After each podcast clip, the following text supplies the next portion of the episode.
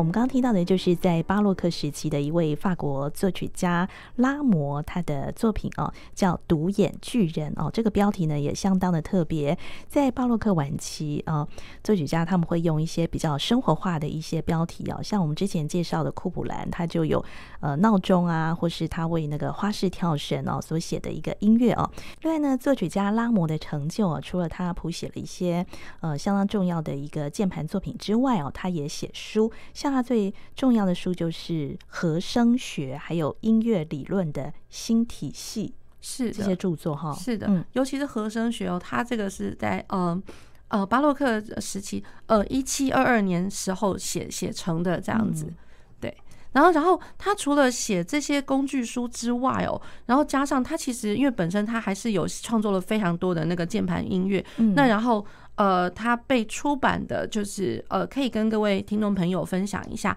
就是它有呃。前面比如说是第一集的 Pieces de Clover Song 然后第一集里面它就呃包含的一个组曲，然后那个组曲 A 小调的组曲里面，其实呃这个就比较像是我们之前可能我们比较熟知的，它可能会有前奏啊，阿勒曼，然后 Courant，只是说它阿勒曼就就就有两首，它对阿勒曼第一首，阿勒曼第二首，然后 Courant 基格，然后基格之后才去接 Sarabande，这这这样的编排就比较特别了，对，而且 Sarabande one，Sarabande two。然后再加上一些小曲子，它小曲子反而是放在最后，嗯，对，比如说呃有 Gavotte 还有 Menuet 这样子，跟我们呃之前知道的那个 Gigue 放最后的那可能不太一样，所以他们这个时期可能都比较自由一点，比较自由一点了，就是组曲编排上面，对，然后这个是他的第一集的 Pieces to Clavecin，就是大键琴的组曲集哦，然后他第二。第二套的那个大键琴组曲集是在一七二四年的时候，呃创呃出版的。那它这个的话，它包含了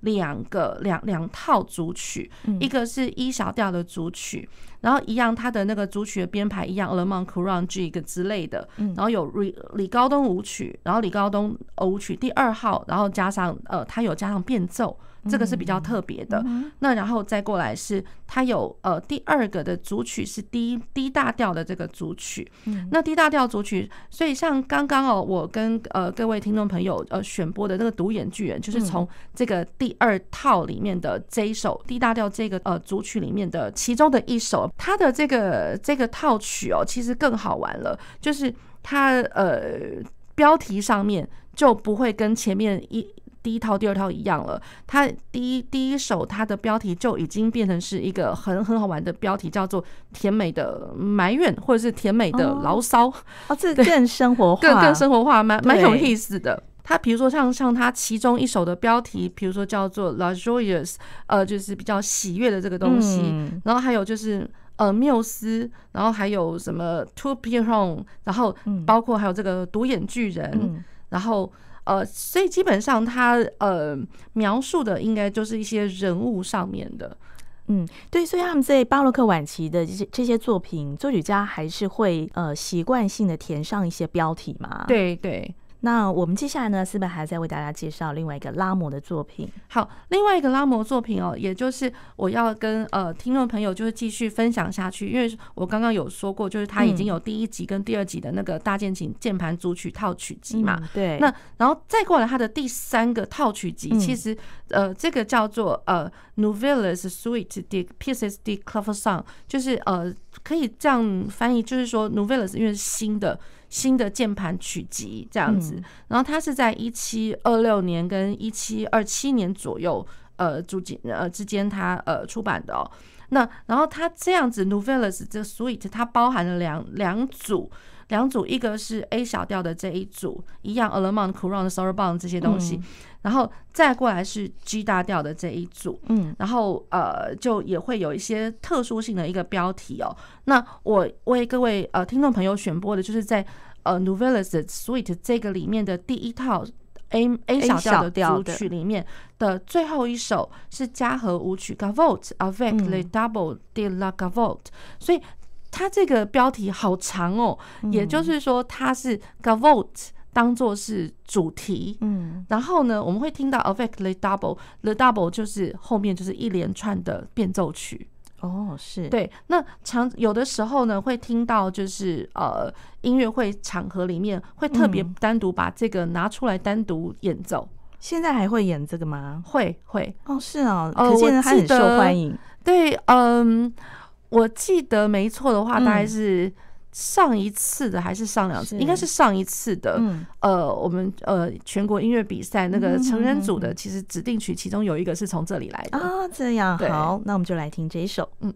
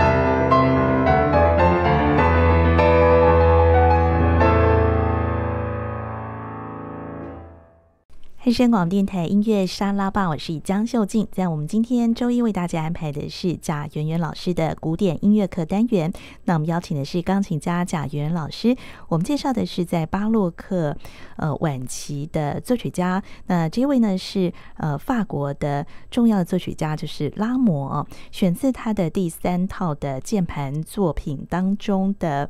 呃，A 小调的嘉禾舞曲哦，那我们听到刚刚的这个作品里面哦，它虽然还是在巴洛克时期的那个呃对位的手法写作，但是已经没有那么。严格的一个对位的感觉是吗？是，已经没有那么的繁复。它的对位顶多就是来自于，比如说每个小节第一排重拍重要的拍点，然后可能从这个小节到下一个小节，甚至就是说再延续长一点点的这样子的一个大方向的一个对位。哦呀，那然后呃比较能够听得到的，真的就是挺挺是旋律导向的。那然后它的左手的伴奏的话，虽然不至于就是说呃分散和弦啊、分解和弦跑来跑去，可是它可能。可能会是像一个单旋律这样跑，可是也不会说呃太繁复，它算是简单的。嗯，对。那我我有一个疑问，就是说在巴洛克时期的这个音乐啊，是怎么样慢慢走到那个古典时期的那样主音音乐啊？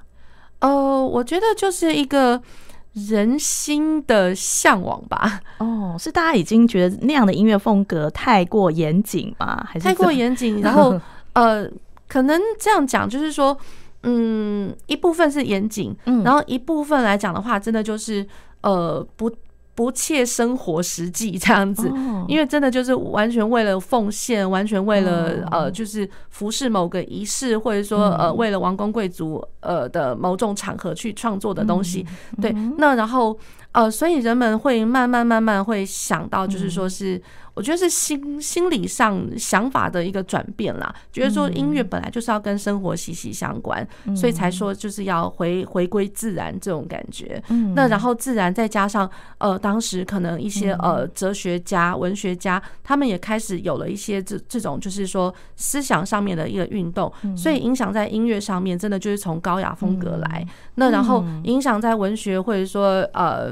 呃，就是其他哲学上面，我们会听得到一些，比如说是理性主义、古典主义开始这个开端这样子。哦，对，所以就是互相影响，就是在艺术风格上也有那个古典主义哦。那他们对于美的一个讲究，就是一个对称的风格哦。对，所以也会影影响到音乐的呈现哦。是。那我们刚刚就介绍拉摩的这个作品哦，他还有很多的这个作品，是不是？我们接下来再为大家介绍。另外一个，嗯，拉摩的作品，比如说像刚刚跟各位介绍的到第三套，但第三套叫叫做 Nouvelles Suite，那它其实还有第四套叫做 Pièce de Clavecin en concert，在一七四七年的。啊，然后一七四七年这个出版的这个东西，然后这个东西的话，它其实就不完全是给呃大键琴本身自己呃自己演奏了，它可以就是呃大键琴的演奏再加上。呃，小提或者是说像呃长笛这样，或者说 viola da gamba，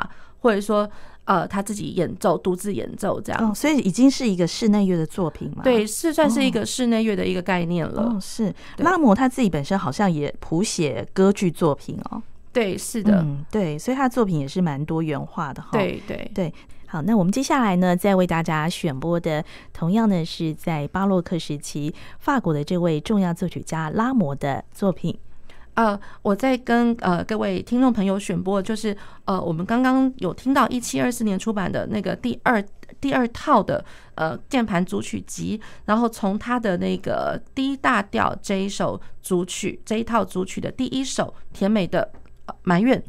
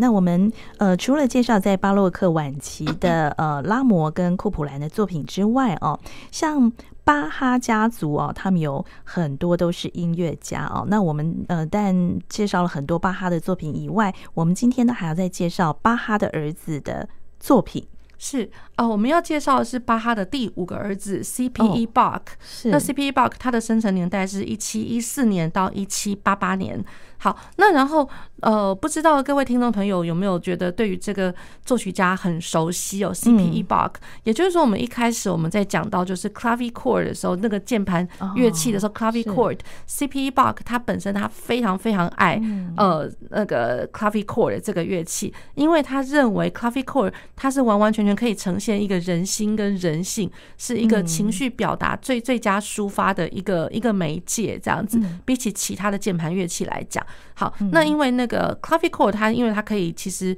运用一些抖音的一个方式，它是比较小型的那个对小型的，对对对。那然后就是它某些呃它的发音的方法，就是有一点点点点像那个呃中国乐器的那种扬琴之类的，对，所以它有的时候它在某些呃比如说你键。呃，琴键弹下去之后，然后甚至在琴键上面还可以上下上下的这样运动，做一些抖音。对，那所以就是真的有点像抖音的那个方式。那所以在 C.P. Bach 来讲的话，他会觉得这是其中一种可以表现呃情感的一个方式哦，其实蛮有趣的。好。那啊，讲到 C.P.E. Bach，那第一个我们一定会想到就是，这是呃，只要是大家有修大班课或者说音乐音乐系的科班的学生们来讲的话，老师们一定会提到一个他的非常重要的一个著作，叫做《Essay on the True Art of Playing Keyboard Instrument》，也就是说，呃，弹奏呃键盘乐器的。呃，一个方式哦，就是呃，它集结成一些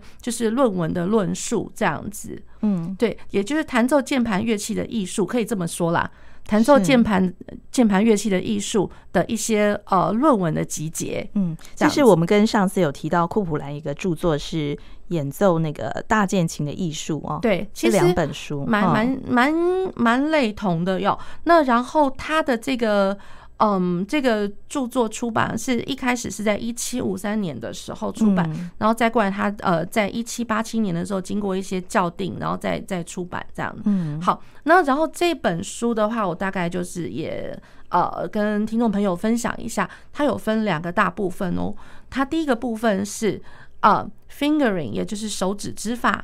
然后第二个 embellishments。呃，也就是说，在装饰的这个部分，嗯，对，他会告诉你说，有很多呃，在乐谱上面我看到了一大堆的装饰奏，因为其实巴洛克时代的一些一个键盘作作品哦，其实除了长 trio、短 trio 之外，可能还会有一些有的没的，就是说弯来弯去，嗯，对，有很多的装饰奏，对。对，那种很多记号，所以他会针对某些呃不同的记号要如何去演奏，他特别特别讲了，哦，对，好，然后在呃。呃，Part One 第一部分的最后，它还叫呃 Performance，就是在演奏上面，嗯、所以在讲探讨一些演奏上的实际哦。嗯、那然后第二个部分，它呃一开始它先探究了 Intervals and their signature，就是音程，还有包括他们的一些调号、调性、调号。嗯，那然后再过来第二个，它是讲到 Thorough Bass，就是数字低音。嗯，数字低音，然后呃，如果说看到。呃，这些呃低音的的一个旋律，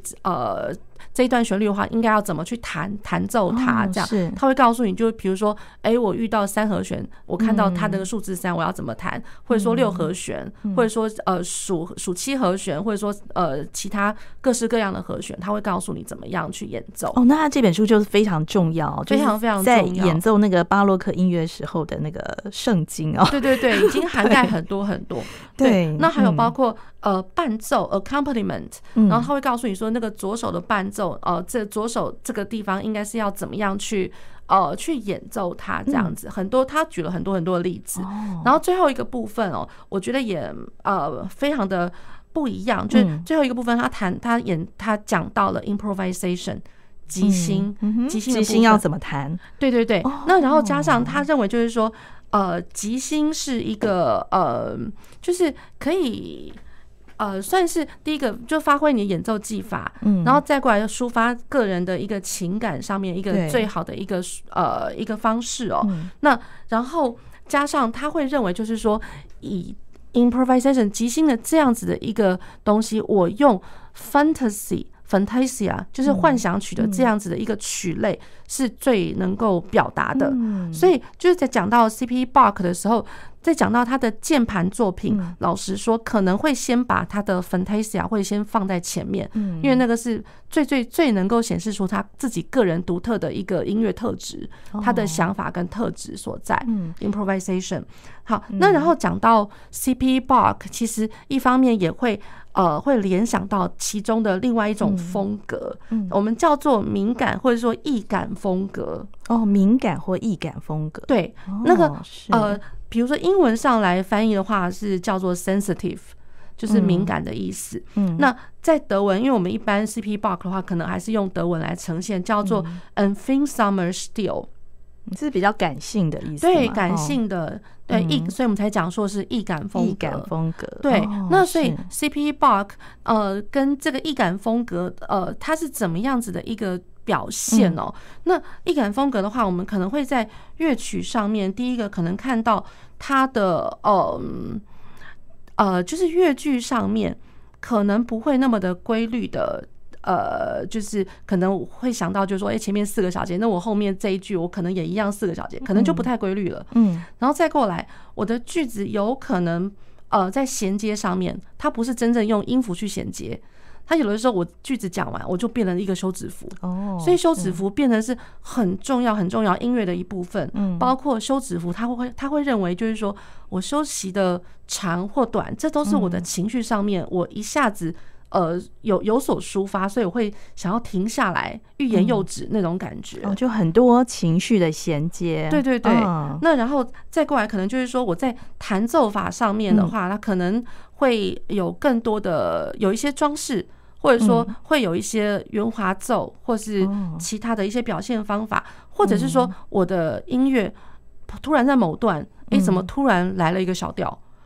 转调，小呃，就突然大调变小调，就就是很突然的，是。对。那或者是说，呃，它的力度上面可能会有一些变化，嗯，对。那力度上的话，因为其实像当时，比如说他们演奏键盘乐器的话，那个力度上的变化，不能说没有，可能就是它的。呃，效果不那么的显著，可是以那样的作品换上我们今天用我们现代钢琴来演奏的话，那就是很显著的一个分别了。嗯，力度上一点的变化这样子。所以这样子的一个感性的风格，其实在巴洛克时期是非常特别的哦，就是跟区别在呃巴洛克时期的那个音乐的感觉都是，我觉得是比较理性的的感觉。是，就是说。嗯，我觉得 C.P. Bach 他的这样子的一个易感风格哦，就是嗯，老实说，他会一路影响到，比如说在海顿，或者说像莫扎特的时候，虽然呃，海顿跟莫扎特已经是古典时期的作曲家，他们作品也就是比较讲求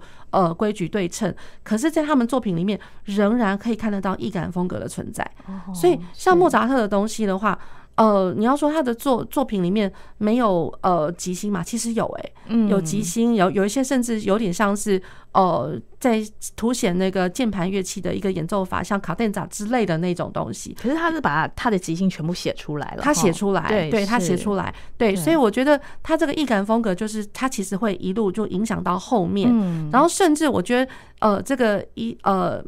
影响到后面的，比如说 Mozart，然后在乐曲里面可能也一样有非常呃鲜明的强弱对比，对，然后加上呃突然大调变小调，那这样子的一个东西的话，还有包括突如其来的呃休止符，或者突然变成小调，对，那这样子的话，其实浪漫乐派一一样一直都有了，就一直延续下去了，很有浪漫乐派的影子，对对对对，所以这一感风格就是讲到 C.P.E. Bach 一定会联想得到这样子的一个风格在。好，那我们最后是不是为大家选播就是 C.P. Bach 的作品？呃，我为各位听众朋友选播的是 C.P. Bach 他的那个呃 Fantasy，就是他的幻想曲，嗯、幻想曲呃升 F 小调，然后作品编号是 W.Q. 六十七，是一七八七年左右的一个作品。嗯，好，那我们今天也非常谢谢贾圆圆老师，谢谢主持人，谢谢呃听众朋友。